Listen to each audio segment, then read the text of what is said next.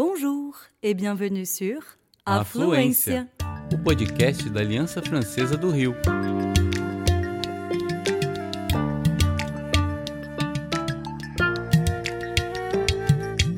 Você está ouvindo Tête à tête. entrevistas em francês ou português.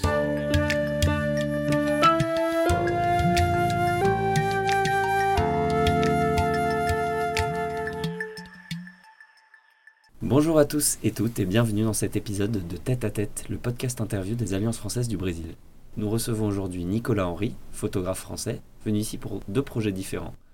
Tout d'abord une installation de ses œuvres Les Esprits de la Nature sur l'esplanade du musée d'art contemporain à Niteroi, et la menée d'un travail photographique dans l'optique d'un prolongement de la même série Les Esprits de la Nature à la Serra da Mantiqueira. Bonjour Nicolas et bienvenue, comment allez-vous? Ça va bien, encore un peu trempé, parce qu'on revient de la Mata Atlantica où il y avait euh, un torrent euh, incroyable d'eau qui s'est déversé sur nous, mais c'était avec des biologistes dans des, en, en pleine forêt, où on s'accrochait avec des cordes pour descendre des petits chemins au milieu de la forêt, au milieu des oiseaux, et avec des torrents de boue qui déversaient dans des lacs avec des reflets incroyables. Waouh, une première description déjà très visuelle euh, de votre aventure. Et peut-être avant de parler de votre travail, est-ce que vous pourriez euh, vous présenter au public qui vous connaît moins euh, En fait, j'étais étudiant aux Beaux-Arts de Paris. Après, j'ai travaillé pour euh, Yann Arthus Bertrand en tant que réalisateur de 6 milliards d'hôtes et directeur artistique pour l'Expo au Grand Palais. Et ensuite, je me suis lancé dans un projet, Les cabanes de nos grands-parents, où je suis allé faire plus de 1000 portraits autour du monde pendant 7 ans de papy et de mamie. Et j'aurais demandé à chaque fois comment ils ont vu changer le monde, eux qui avaient vécu dans un monde qui au départ n'avait pas l'électricité, les médias, tout ce que cette modernité, et en créant une installation avec leurs objets. Et en fait, de là est né un autre projet, qui était un projet de cabane imaginaire. Et là, je réunissais des communautés entières, et avec ces communautés, on créait des grands décors collectifs, et ensuite on faisait parler les gens sur une des grandes thématiques de leur communauté, comme un théâtre itinérant, un théâtre de rue, qui a tourné aussi à travers le monde. Il y a eu plusieurs tours du monde pour ce projet. Et de là, euh, j'ai monté plusieurs comptes, parce qu'on faisait beaucoup, beaucoup d'expos dans les pays du Sud. Donc on a fait un livre, euh, chaque Timan, entre l'Inde et le Maroc.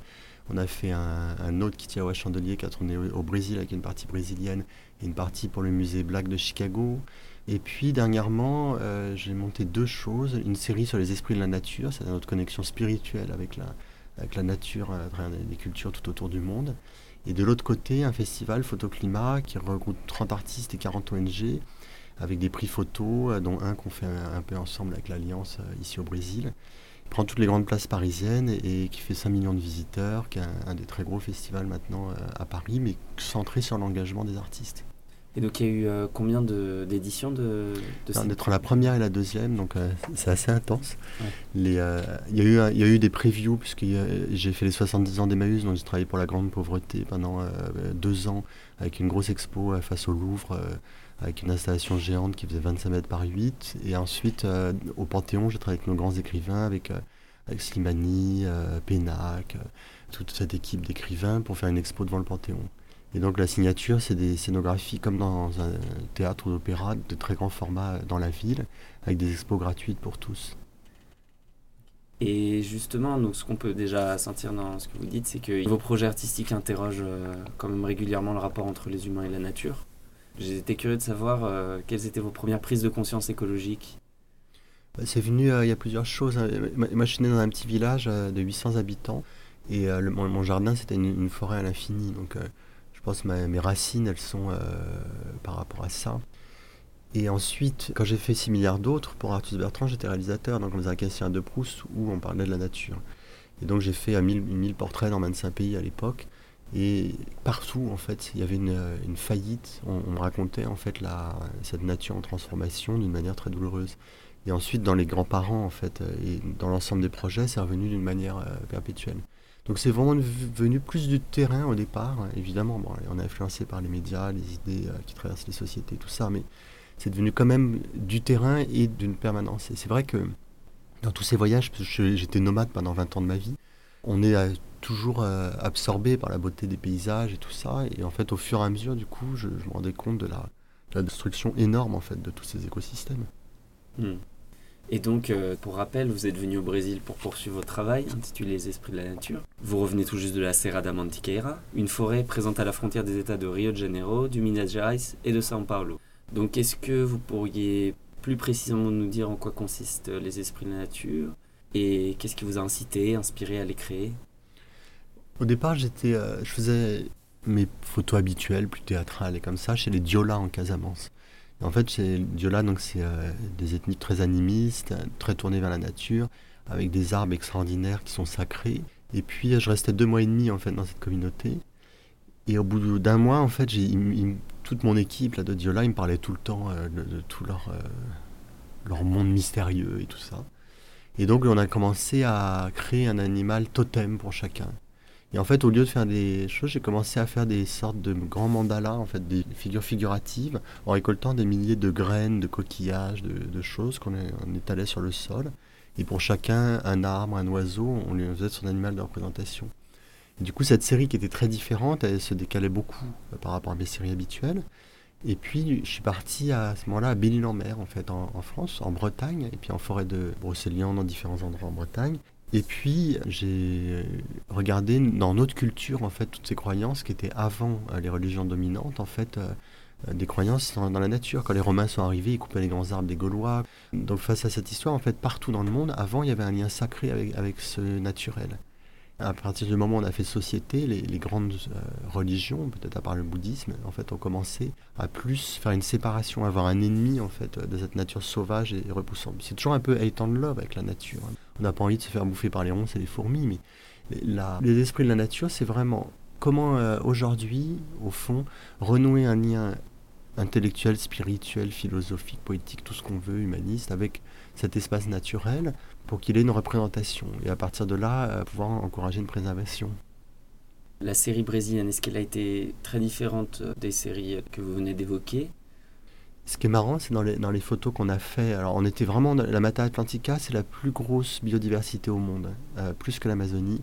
Donc, on était au milieu euh, d'une forêt, et au départ, quand on la regarde, c'est un amoncellement sans fin de, de dégringolades végétales euh, tout en décomposition. C'est à la fois euh, sublime euh, et, effroyable. Et en fait, il y a eu plusieurs étapes. On a commencé à faire un travail plus classique avec un oiseau un peu plus figuratif. Et puis ensuite, on a rempli un réservoir d'eau, donc on, a coupé les barrages. Et donc, on, s'est créé un étang au milieu de la forêt. Dans cet étang, on a commencé à travailler là, en pleine forêt. On s'est même baigné dans, cet endroit hyper sauvage. Là, il fallait descendre un chemin de corde, pas possible, on glissait dans la boue. Enfin, je sais pas, avec nos 150 kg de matos, on était bien, quoi. Et puis finalement, c'est devenu le monde des reflets. Donc là, on a vécu dans un monde avec une forêt à l'envers, une forêt à l'endroit, à créer un monde très chlorophylien. Et au fur et à mesure des déambulations, en fait, je remarquais que sur 50 mètres, les espèces qui étaient présentes étaient toutes différentes. Et en fait, on a commencé à glaner des petites feuilles. Il y en avait une qui était mauve, il y en a une qui était orange, il y en a une qui était parme, il y en a une qui était euh, jaune de Naples. En fait, c'est comme si j'avais euh, une boîte de pastels secs absolument magnifique. Et donc, on a fait une autre installation qui diffère pas mal de la démarche. Je me suis créé un tout petit mobile alors que l'équipe était en train de travailler sur un grand volume derrière. Toute une journée, en fait, j'ai tissé des petites feuilles, des petites graines, des objets de nature complètement abstraits pour faire quelque chose et finalement qui est avec des couleurs incroyables, hyper flamboyantes. Et ce qui est marrant, c'est dans cet univers totalement euh, sylvestre et chlorophylien, avec tous ces camailleux, on, dirait qu'il n'y a que du vert euh, au départ. Finalement, il y a une explosion permanente de couleurs qu'on retrouve aussi bien dans les feuilles et qu'on a vu passer euh, dans tous les oiseaux, les milliers d'oiseaux de sorte qu'on a vu et, et, tout ça. Et je pense que d'une autre manière, je baragouine un peu le portugais, donc il y a un apprentissage des personnages qui nous accompagnaient, de la langue, des personnalités qui étaient là. Et, du coup, c'est vraiment un esprit brésilien qui s'est imposé, avec un côté tropical, qui est un peu unique. Et en fait, que quand on arrive au Brésil, on, met un temps à, entrevoir, mais qui après un peu devient un peu comme la samba, un, élément qui reste un peu dans le cœur. Quoi. Et justement, euh, l'équipe qui vous a aidé, euh, c'était des personnes qui travaillent au quotidien dans la forêt? Et comment ils ont reçu ce projet? Est-ce qu'ils sont habitués à travailler avec des artistes? Alors il y a eu quelques visites d'artistes euh, par le biais de l'Alliance euh, là-haut. C'est un endroit d'ornithologue. Donc c'était, on avait un guide qui était un biologiste euh, ou une biologiste, puisqu'il y en a eu deux. eux, ils, ont, ils étaient très étonnés et hyper enthousiastes parce qu'on on a vraiment mis la main dans la nature. Et, je pense que ça c'était très intense. Dans l'équipe, il y avait aussi du coup une jeune fille qui habitait là avec sa maman, un petit bébé, parce qu'il fallait gérer un peu la maison en haut, hein, qui est perchée en haut d'un mont, quoi, avec une vue extraordinaire. Sur l'expo de Niteroi, on avait plein de bénévoles. Et donc, il y a une jeune fille qui s'appelle Perola, qui est venue avec nous et, qui a été le personnage principal de la fresque. Et elle, elle vient en fait de Sao Paulo, plutôt d'un univers de favela, avec euh, une histoire très très intense.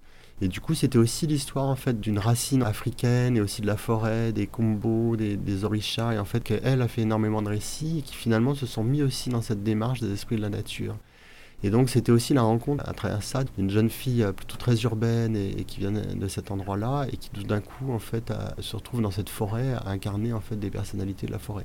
Donc à la fois il y avait un regard euh, scientifique, biologique sur tout ce qu'on voyait, les oiseaux, les choses, et de l'autre côté une histoire en fait euh, qui était le, comme le making of, mais qui, moi je pense que ce qu'il y a derrière les images ressort dans les images, même si ce qui n'est pas dit. C'est un peu le caractère magique des esprits de la nature. Et du coup, en filigrane, il y avait aussi euh, un point de vue plus peut-être social comme ça qui se jouait. Et donc ça, c'est l'histoire que nous, on a tissée avec le Brésil, et du coup, qui est, une histoire un peu euh, comme une fiction un peu extraordinaire. J'ai encore mille questions, mais j'aimerais euh, malgré tout euh, poser des questions sur les esprits de la nature installés à Niterói. Mhm. Ils sont présents sur cette esplanade magnifique du musée d'art contemporain de Niterói, qui a été bâti par l'architecte brésilien Niemeyer. Ce sont des installations de bambou qui ornent des photographies imprimées en tissu grand format est-ce que vous pourriez nous expliquer euh, ce choix ornemental euh, parce qu'il compose des matériaux spécifiques, d'impression en tissu et qui est aussi en lien avec les autres installations dont vous avez déjà parlé au Panthéon par exemple? Quand on m'a dit que j'allais faire une installation devant le Niemeyer, qui est quand même un, chef-d'œuvre euh, moderniste, qui est insensé, en tant qu'objet, c'est peut-être un, de ceux qu'on retient le plus comme un jouet d'enfant, comme une image symbole par rapport à, l'histoire de cette architecture il est situé à un endroit qui est un des plus beaux endroits de la baie de Rio. Et donc quand on arrive euh, là, il y a une beauté absolue. Après, c'est un endroit qui est au vent, qui a une dalle de béton et comme ça, qui est assez hostile pour travailler. Mais euh, mon idée, en fait, c'est si j'allais construire une architecture face à l'architecture, il fallait que j'aille dans un autre endroit face à un chef-d'œuvre comme ça. Et donc pour aller à cet autre endroit, je me suis dit, il faut, je voulais une végétalisation, je voulais l'arrivée de la forêt, je voulais l'arrivée justement d'une réflexion d'aujourd'hui qui aurait certainement eu une version différente du modernisme euh, si, ça avait été l'époque. Du coup, on allait chercher des bambous euh, qui viennent de Sao Paulo parce qu'il y a des grandes communautés japonaises là-bas, un certain type de bambous. On en a fait livrer un camion. Il y a une équipe technique brésilienne qui maîtrise euh, le type d'assemblage qui est venu avec Pedro et Marcello. Et puis, on a créé un premier échafaudage et ensuite en fait par un travail de dessin en fait j'ai fait un, motif qui monte jusqu'à 8 mètres de haut qui est un motif de dessin en fait et qui crée une végétalisation et une forêt en fait face au Niteroi. Et donc, euh, c'est que des courbes. Il y a un personnage féminin, un personnage masculin, une figure de fécondité, et qui sont au milieu d'une forêt. Donc, c'est vraiment l'émergence en fait de cette réflexion sur euh, ce rapport à, cette connexion à la nature, cette explosion en fait de vie euh, primordiale qui vient devant en fait cette soucoupe volante insensée, qui est une marque futuriste, mais en même temps qui peut être vue comme un monde euh, réalisé complètement par sa beauté. Moi, je le vois aussi comme des, martiens ou comme une, fuite vers un univers euh, extraterrestre après une destruction totale de notre planète. Et du coup, on a cette plante énorme qui a poussé là. Et en fait, les habitants de cette plante, donc, ils sont tirés sur des, c'est des bâches en fait en, coton naturel sur lesquelles on imprime les photos. Et ensuite, on, les vernit. Donc, il y a des coups de pinceau qu'on voit, ce qui fait un résultat extrêmement euh, organique et très vivant. En fait, la photo est très vivante. Et autour, c'est encadré sous la forme de tankas, euh, comme ils font au, Tibet, qui sont repatinés, qui sont des cadres en tissu, qui sont vieillis, euh, qui demandent un travail très très long. Et donc, on, a vraiment, euh, sur l'ensemble de l'installation, une patine comme si le truc était là depuis 10 ans. Les personnages, du coup, il y en a, y en a du Japon, du Népal, de la Casamance, de Bretagne, d'un peu partout. Et en fait, il y a une partie des esprits de la nature euh, suite au travail de Casamance et quelques images en fait des cabanes imaginaires autour du monde qui sont liées en fait à des gens qui sont connectés à la nature. Donc il y a un, chana, un chaman au milieu d'un cercle de feu euh, dans un grand arbre euh, au Mustang dans l'Himalaya. Il y a au moment des sakuras au Japon avec l'émergence de, de, cet arbre sacré par rapport à ces saisons. On a un ensemble de photos qui nous font un récit, une sorte de tour du monde imaginaire. Mais ce qui est intéressant, je crois, c'est de dire que finalement, ce lien à la nature, cette culture des esprits comme ça, elle est présente partout. Et c'est vrai qu'il y a souvent une forme euh, d'appropriation culturelle, de se dire ah bah les esprits c'est chez nous, les machins, les trucs. Et en fait, partout dans le monde, euh, que ce soit dans les sociétés occidentales, dans les sociétés du nord, du sud, dans le monde entier, on a eu toujours en fait la présence de ces croyances. Ça, c'est le cœur de ma démarche à plusieurs endroits, c'est-à-dire une lutte contre les communautarismes, contre les, des prises de position en fait plus complexes. Le fait de, pendant longtemps, d'avoir inversé, c'est-à-dire de, faire des expositions dans les pays du Sud avant de les envoyer aux États-Unis ou, en Europe, euh, dans, dans, les pays du Nord. Et c'est marrant parce que dans ma carrière, j'ai eu un prix, j'étais présenté aux rencontres d'art dans la jeune photo africaine. J'étais le, premier artiste blanc à exposer dans le plus vieux musée des États-Unis, euh, Black à Chicago, euh, le Ducey Museum euh, of African American History. J'ai eu un prix de photo africaine aussi, le Popcat, en 2016. Et j'ai eu un soutien tout le temps, en fait, des commissaires du, Sud par rapport à, mes travaux. Et je pense que ce, positionnement, qui est un vrai rééquilibrage, il donne une version réconciliante. Et ça, je pense que ça reste quand même présent dans l'installation du Niteroi dans le sens où ce message en fait de connexion avec les esprits et la nature, il est totalement universel. Est-ce que vous aviez, vous avez déjà eu des retours sur la réception du public par rapport à ces installations? Est-ce qu'ils sont intrigués, impressionnés? Est-ce que vous trouvez qu'ils sont plus en connexion avec euh, la photo en elle-même? On a vu arriver les gens et, qui passaient pas mal de temps devant les photos. Je pense qu'ils étaient assez intrigués, euh, ils savent pas trop si c'est de la peinture, des photographies. Et après, il y a autre chose, c'est qu'on en a créé une image symbole. C'est-à-dire que, par exemple, hier, j'étais dans un taxi. Bah, tout le monde sait qu'il y a ce truc-là. Parce que le volume, il fait 15 euh, mètres par 8 de haut. Quoi. Et je veux dire, on, le voit d'un peu partout. On a fait un éclairage nocturne pour que toutes les voitures aussi la nuit euh, voient en fait ce volume. Et donc, je pense que cette présence, elle est assez forte. C'est complexe, ne parlant pas portugais, et comme ça, de, voir la réflexion que les gens font par rapport au projet.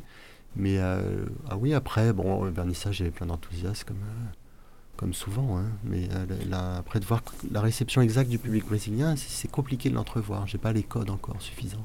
Non, évidemment. Et, mais même, je m'étais dit, puisque ce procédé d'installation avait pu aussi être employé dans d'autres intentions, mais peut-être que vous, avez, vous aviez déjà pu le voir. Ce projet, il m'a fait beaucoup avancer sur une chose par rapport à mes scénographies. C'est que là, on a fait une scénographie totalement organique. C'est-à-dire en fait avec le, bambou et les cordes, on a travaillé sans électricité, complètement à la main en fait sur l'ensemble de la scéno.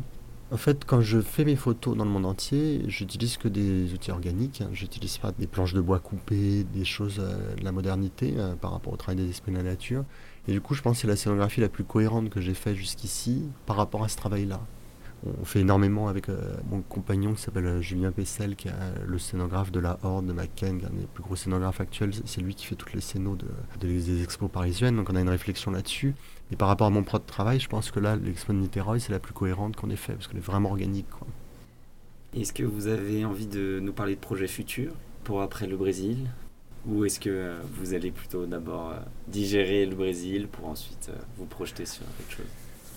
Dans les projets futurs, il y a la prochaine biennale. Hein, euh, donc ça, c'est un travail énorme.